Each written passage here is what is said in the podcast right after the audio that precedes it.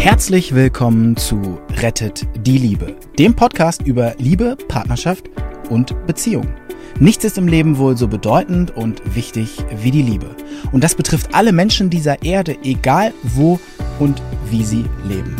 Die erfahrene Ärztin Dr. Beate Strittmatter hat über die Jahre erkannt, dass Krankheitsursachen oft in unglücklichen Beziehungen zu suchen sind. Und sie hat in Zusammenarbeit mit Experten herausgefunden, dass es Regeln gibt, die für alle Partnerschaften gleich sind. Zu schön, um wahr zu sein? Dann hör einfach zu. Herzlich willkommen, liebe Zuschauerinnen und Zuschauer in unserem Format Back to the School.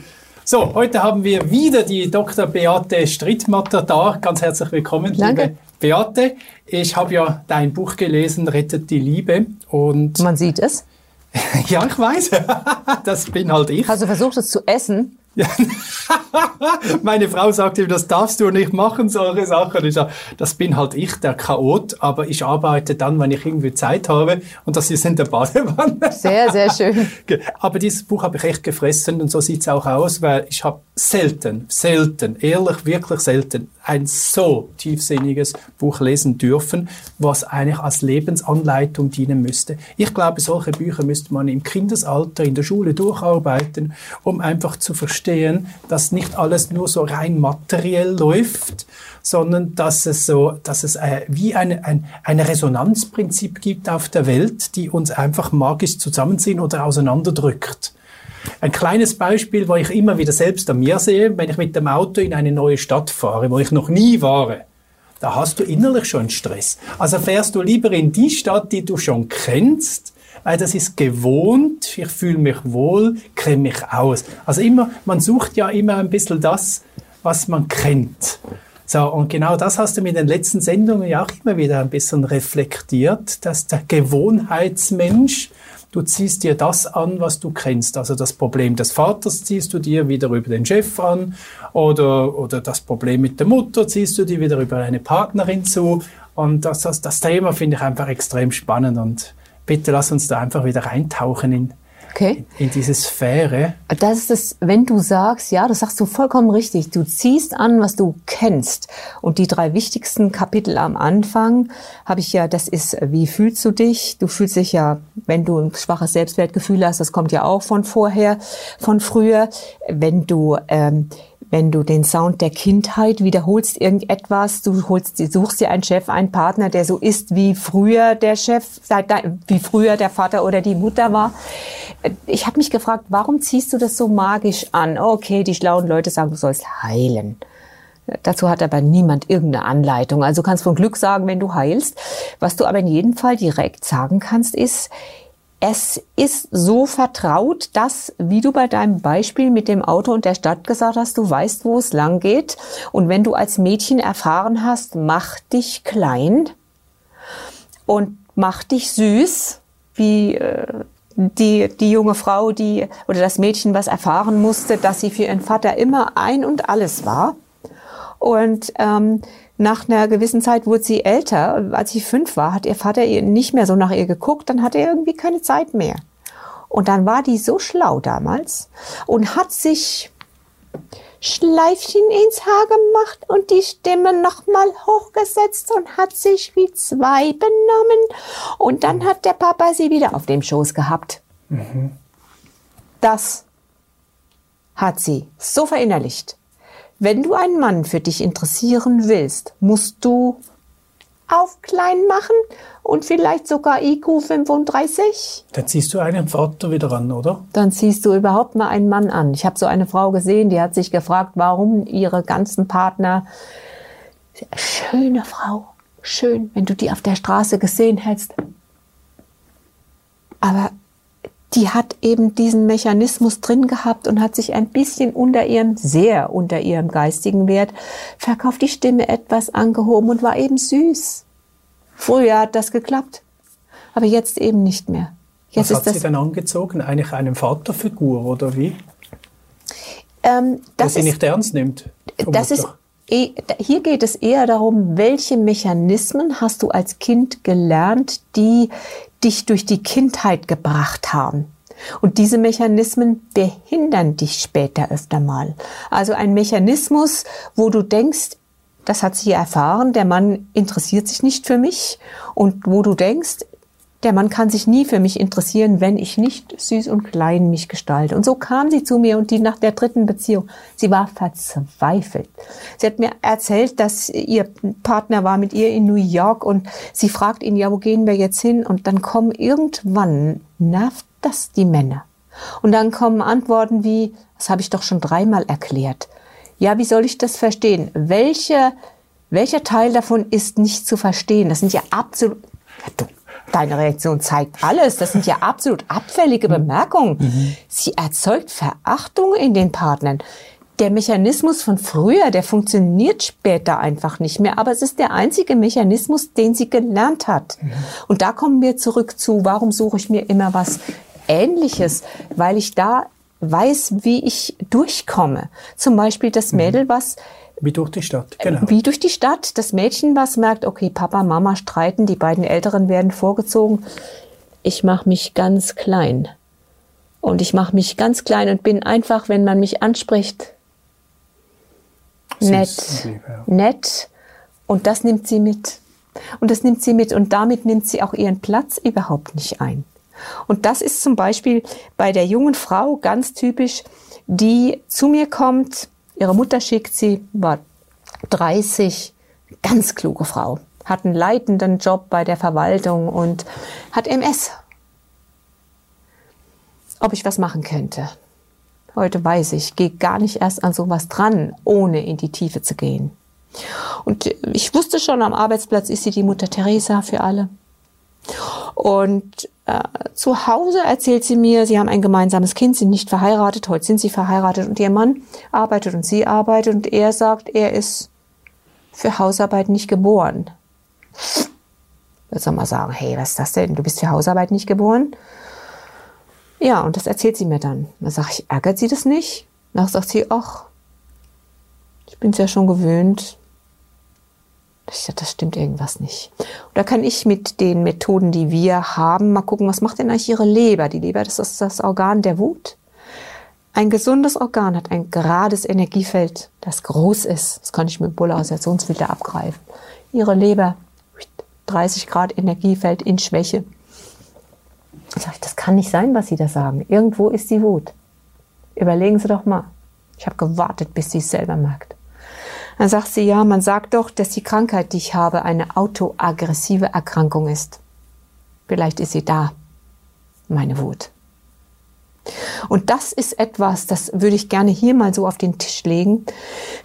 Das hat, das hat die Natur nicht so gut gemacht. Große Emotionen, sagt die Seele manchmal, oh, weißt du was, das da ist jetzt doch zu viel für dich brauchst du nicht fühlen. Wir machen's.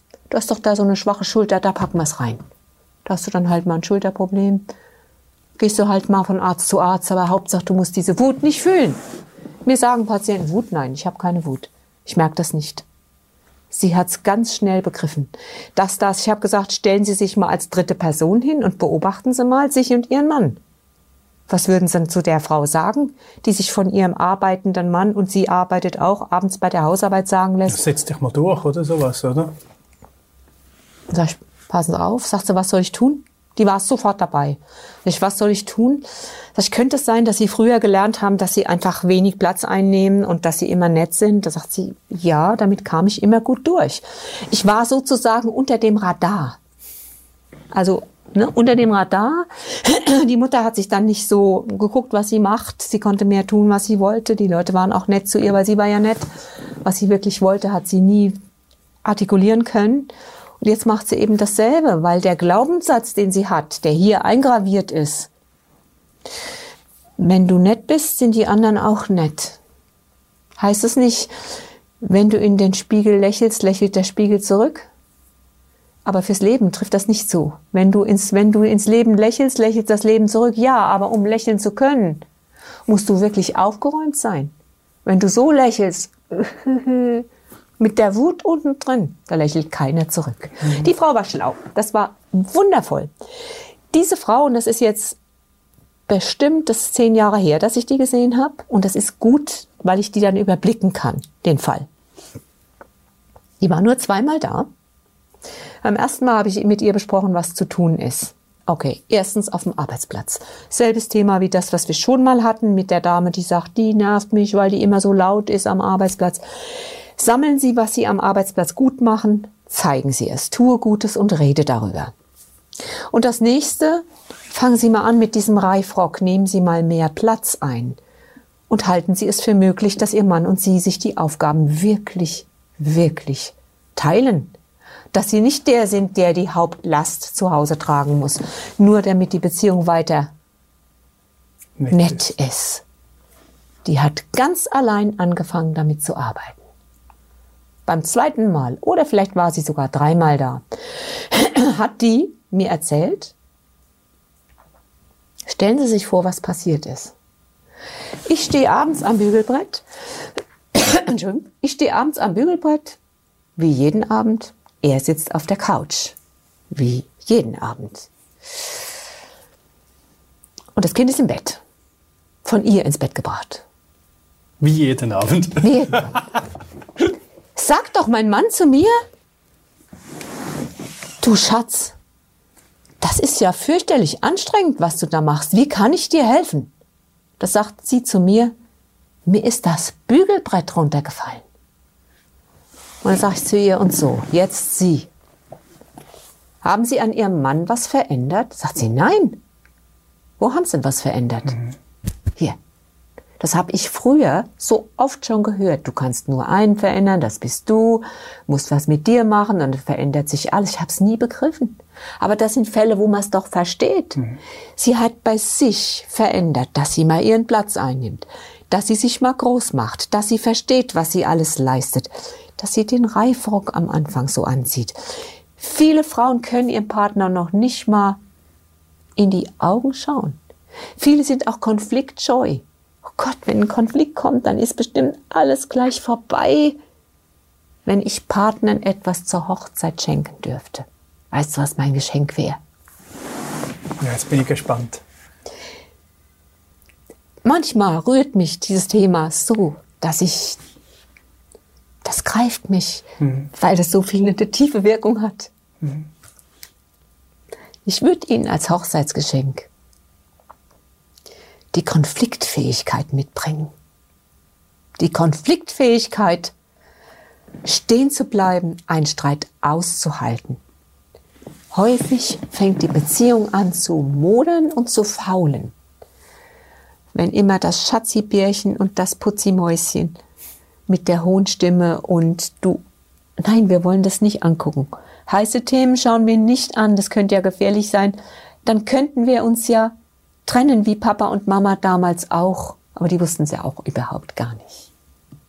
So, und dann wird das nicht angeguckt. Und dann bleibt es in diesem Schatten, bleibt es in dem Schatten der Beziehung. Wiederum ist das Sound der Kindheit von früher. Wir haben gelernt, dass wenn du streitest, dann wird's alles ganz schlimm. Solche Beziehungen laufen irgendwann an die Wand. Weil einer kommt mal in eine Wutsituation und bricht dann aus. Ja. Und wenn dann die gesammelte Wut mit hochkommt, erinnert dich an die Explosion, die jetzt gerade in Beirut war das, ne? Mhm. Da war ja nicht nur das, ähm, da war ja nicht nur das Sprengstoffpulver in dem in dem äh, Raum gelagert, sondern auch noch Feuerwerkskörper. Da kam eins zum anderen. So unterlagerst du das, unterlagerst du das und irgendwann gibt's einen Funken und dann hast du so viel Kollateralschäden. Du hast so viel Kollateralschäden. Da waren ja so viele Leute tot. Ja. Die halbe Stadt ist kaputt. Das ist ein wunderbares Beispiel dafür, was passiert, wenn keine Konfliktfähigkeit da ist. Stehen bleiben und sagen, aber pass mal auf, bei mir kommt das so an. Für mich ist das aber so. Du machst dich einfühlsam für den Partner und zwar gleich. Ich würde nicht sagen, dass ich selber nicht das eine oder andere Mal schlucke. Das hat er vielleicht nicht so gemeint. Und mein Partner schluckt wahrscheinlich noch mehr. Ich bin manchmal unbedacht in dem, was ich sage. Es gibt Studien darüber und es dürfte alle ermutigen. Paare, die streiten können, sind langlebige Paare. Paare, die nie streiten. Bei denen kann es dann eher mal, kann dann mal die Lagerhalle in, in Flammen aufgehen. Flammen reicht ja nicht. Tschum, das ist ja die Explosionskraft, die dann kommt. Und wenn dann kommt, du bist und du hast nie und du bist immer, wenn das kommt, weiß man, da ist richtig was los. Die beiden Partner haben ihre Päckchen, die sie gerade jetzt in die Sprengung reingegeben haben. Aber zurück zu der jungen Frau. die hat angefangen, auf der Arbeit sich zu zeigen. Die hat mein, das, was ich mit ihr besprochen habe, wirklich umgesetzt. Und da siehst du, du brauchst nicht immer einen Psychologen. Du brauchst nicht immer sofort, wer ist schuld von damals. Es macht Sinn zu gucken, woher hast du das? Aber die Frage, wer ist schuld und wer ist schuld, und dann reden wir zehnmal über das, wer ist schuld, äh, äh, es führt nicht so schnell ja. irgendwo hin. Ja. Und in der Beziehung hat sie Selbstwertgefühl aufgebaut, hat ihm auch mal gesagt, pass mal auf, möchtest du vielleicht den Tisch jetzt abräumen oder später, hat selbstverständlich, ist sie davon ausgegangen, dass er das macht. Und jetzt kommt der Hammer.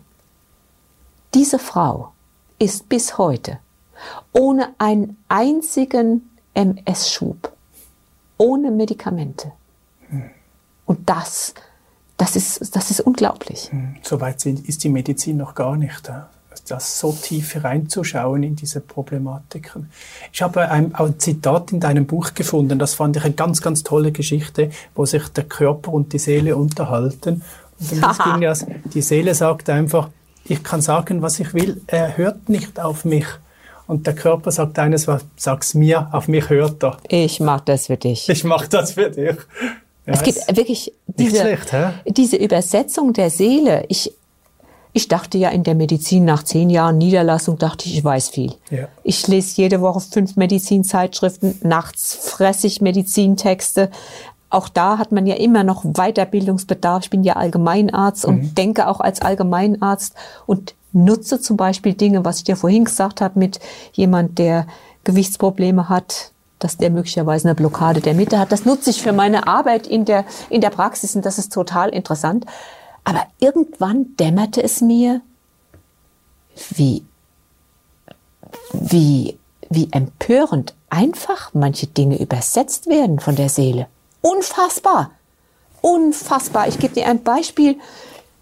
Eine Frau aus Luxemburg kommt zu mir und ähm, sie sagt, ja, sie hat so Fußschmerzen und die war 15 Jahre nicht bei mir gewesen und dann hat sie meine neue Praxis gefunden und sagt, ja, ja, ich, sie hätte jetzt da so Fußschmerzen und ich hätte ihr ja immer schnell geholfen. Ist eine klare Drohung, hilft mir jetzt auch sofort schnell. Klare Ansage war das. Dann dachte ich, oh bitte nicht, bitte nicht, bitte nicht, lass sie bitte kein Morton-Syndrom haben. Ein Morton-Syndrom ist, wenn die Nerven zwischen den Fußknochen, hier wo die Zehen anfangen, wenn die zwischen den Fußknochen sich entzünden und dann kannst du nicht drauf stehen. Mhm. Und dann kannst du nicht gut gehen. Und wenn, ich habe sechs Jahre Orthopädie gemacht, wenn ein Orthopäde sagt, das ist leicht zu behandeln, er weiß, dass es nicht stimmt. Das ist ganz schwierig. Mit Anästhesie, mit Operation, egal was, es ist schwierig. dachte ich mir. Shit was mache ich mit der? Die kommt extra aus Luxemburg zu mir. Was mache ich mit der? Der kann ich nicht sagen, wissen Sie, da hatte ich letztlich schon mal diese Stewardess und der konnte ich auch nicht helfen und die musste dann ihren Beruf aufgeben. So Sachen sitzen mir heute noch im Nacken. 15 Jahre vorher war da eine Stewardess, ich konnte ihr nicht helfen. Übrigens, die Fortgeschrittenen erkennst du daran, dass sie dir Fälle erzählen, wo sie nicht weiterkamen. Mhm. Der Anfänger wird dir sagen, und dann habe ich ihn hingelegt, dann habe ich die Nadel gesetzt, dann ist er aufgestanden, dann war er schmerzfrei. Okay, das kennen wir ja, alles. aber das ist, das ist gut gesehen. gut. Genau das ist das Leben. Hä? Das ist, Diejenigen, die alles sagen und alles können. Ähm ah, Nein, aber es ist tatsächlich so, dass wir einen hohen Anspruch haben und tatsächlich diese Schmerzen so behandeln, aber wir interessieren uns für das, wo wir keinen Erfolg hatten. Mhm. Zurück zu dieser Frau und dem Bild, was die Seele kreiert. Ich lege sie also hin und denke, okay, ich weiß ganz genau, an den Füßen muss ich nichts machen. Das hat noch nie geholfen. An den Ohren, hm, die Füße an den Ohren abgebildet, hat mir auch nicht geholfen damals. Was mache ich jetzt? Was mache ich jetzt? Und bei uns gibt es eine Karte, die kommt von einem Professor Barr. Ganz genialer Mann, der war lang, jahrzehntelang der Präsident unserer Akupunkturgesellschaft. Und der hat so eine Karte mit psychischen Punkten. Da sind ganz seltsame Dinge drauf. Elternliebe und Eigenhass und so. Sowas zeigst du Anfängern gar nicht vor, weil das denkst du bis in der esoterischen Ecke. Wobei die Anfänger die Karte häufig schon haben, ne? Ich lege mir die Karte neben das Ohr und sage, was willst du tun? Du machst es jetzt. Ich gucke mir an, wo sind diese eigentlich die Punkte, Punkte, Punkte, Punkte und schaue mit meinem Instrument an ihrem Ohr, welche Punkte sind denn elektrisch aktiv sind die dann. Du findest sie mit einem Punktzuggerät oder mit einem 3-Volt-Hämmerchen. Ich gucke, welcher dieser Punkte hat die denn? Da nicht, da nicht, da nicht. Bumm, hier. Finde einen Punkt, da steht auf der Karte Leben, nicht genug gelebt haben die Frau, ne, ältere Dame, ja, solche Fragen, haben Sie vielleicht genug gelebt? Soll ich das vielleicht machen? dann frage ich sie ganz vorsichtig, ähm, ja, wie ist denn so gerade Ihr Leben? Haben Sie das Gefühl, also so Schleich, ne, um Sie rum, haben Sie das Gefühl, dass Sie genug Zeit für sich haben? Da kommt die raus und sagt, Sie, wissen Sie, meine Mutter ist erkrankt und die ist jetzt bei mir zur Pflege, eine bezaubernde alte Dame. Ich kannte die. Ja, und wie geht das dann? Ja, ich kann die ja keinen Moment allein lassen, hat sie gedacht. Das heißt, sie ist nie, hat die irgendwas, noch nicht mal einen Spaziergang, nichts um sie allein zu lassen. Das ist auch was, wo wir eigentlich Nachhilfe bräuchten. Wie geht das, wenn ein älterer Mensch zu uns kommt? Und dann habe ich gedacht, okay, ich stehe hier erstmal diesen Punkt am Ohr. Leben, nicht gelebt haben. Und dann habe ich sie gefangen, indem ich gesagt habe, könnten Sie sich vorstellen, dass Ihre Mutter Sie ja noch eine Zeit lang braucht? Und dass sie die Batterien braucht, voll geladen. Könnten Sie sich das auch vorstellen? Sagt sie, ja. Da sag ich, ja, Sie, Sie müssen jetzt eine Stunde am Tag für sich was machen, dringend, dringend, weil Ihre Mutter braucht Sie ja. Ich habe ihr das auf, als, als Conditio sine qua non, würden wir in der Medizin sagen, als, als, als Bedingung hingesetzt, dass sie überhaupt ihre Mutter langfristig versorgen kann. Sagt sie, ja, das muss ich dann wohl machen. Hat sich das vorgenommen. Ich habe ihr den Punkt gestochen, leben, nicht gelebt haben. Denn was hat die Seele für ein Bild denn gezeigt? Ihr Leben hinkte gerade. Sie hinkte, weil der Fuß weh tat. Und jetzt sage ich dir, was passiert ist. Und das ist nicht nur einmal passiert, es ist seitdem zehnmal passiert, genau mit dieser Erkrankung. Ich lasse sie mit den Nadeln da. Ich habe noch eine Schmerznadel gestochen, aber eben diese eine Nadel. Ich lasse sie zehn Minuten allein, ich komme zurück und äh, überlege mir schon, was ich ihr sage, wenn das eben gar nicht anders ist. Sie steht auf, probiert ihre Füße und sagt, ja, ich wusste doch, dass Sie mir schnell helfen. Ich so, da musst du als Therapeut nicht zeigen, wie erstaunt du bist. Äh, okay. Und da wusste ich, ich muss mehr gucken. Was mhm. haben die Leute wirklich? Dieses, dieses Behindertsein im Leben, sich selbst behindern, ist ganz oft resultiert das tatsächlich mhm. in der sogenannten Mordonsche Neuralgie. Ich habe zwölf Fälle seitdem, wo ich sehe, wenn ich mhm. das mache, wenn ich die Leute aufmerksam mache, die Seele übersetzt direkt. Auf den Körper. Unfassbar, unfassbar. unfassbar. Es ist nur einer dieser Fälle, eine junge Frau, da kam ich auch, ja, Fußschmerz, ja, Fußschmerz. Und auch das Gleiche gemacht. Und beim nächsten Mal sagt sie, ja, der Fußschmerz war fünf Tage weg, aber dann kam er wieder. Das ist ich interessant. Wir hatten doch darüber gesprochen, was so ihr Ziel im Leben ist. Und dann sagt sie, ja, das ist eben das Problem. Ich habe gar keine Ahnung, was ich tun soll. Ja, gut, da kommt das wieder, ne? Ich bin da, solange bis du was hast. Diese direkten Übersetzungen.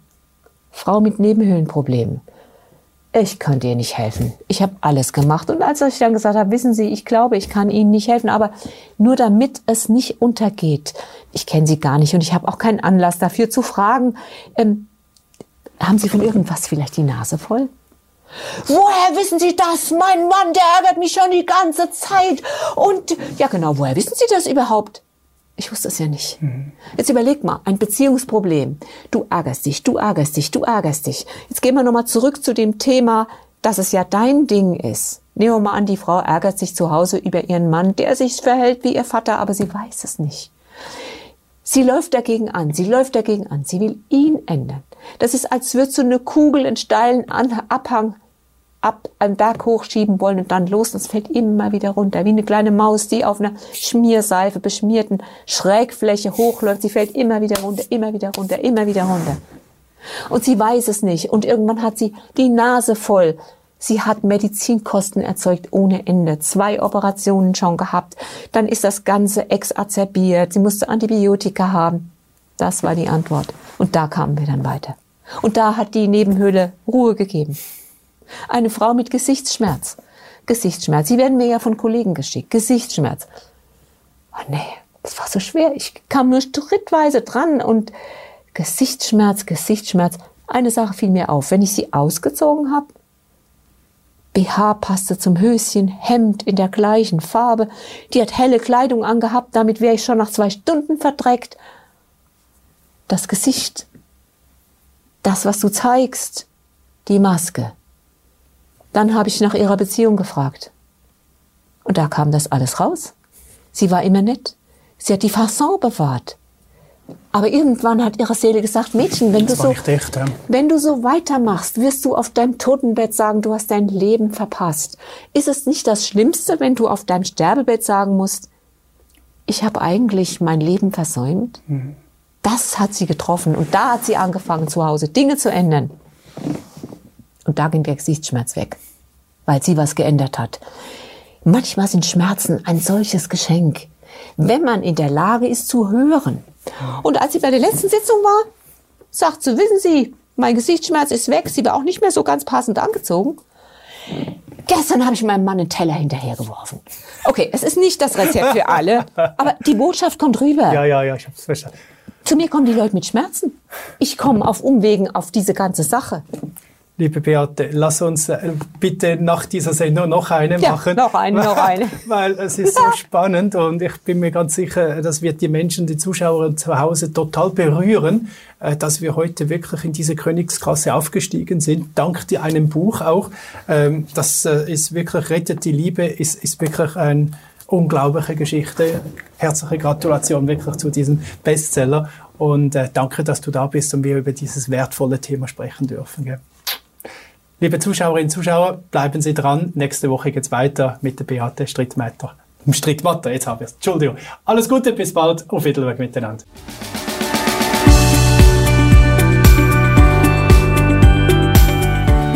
Und wie war es? Wenn es euch gefallen hat, dann abonniert gerne den Podcast.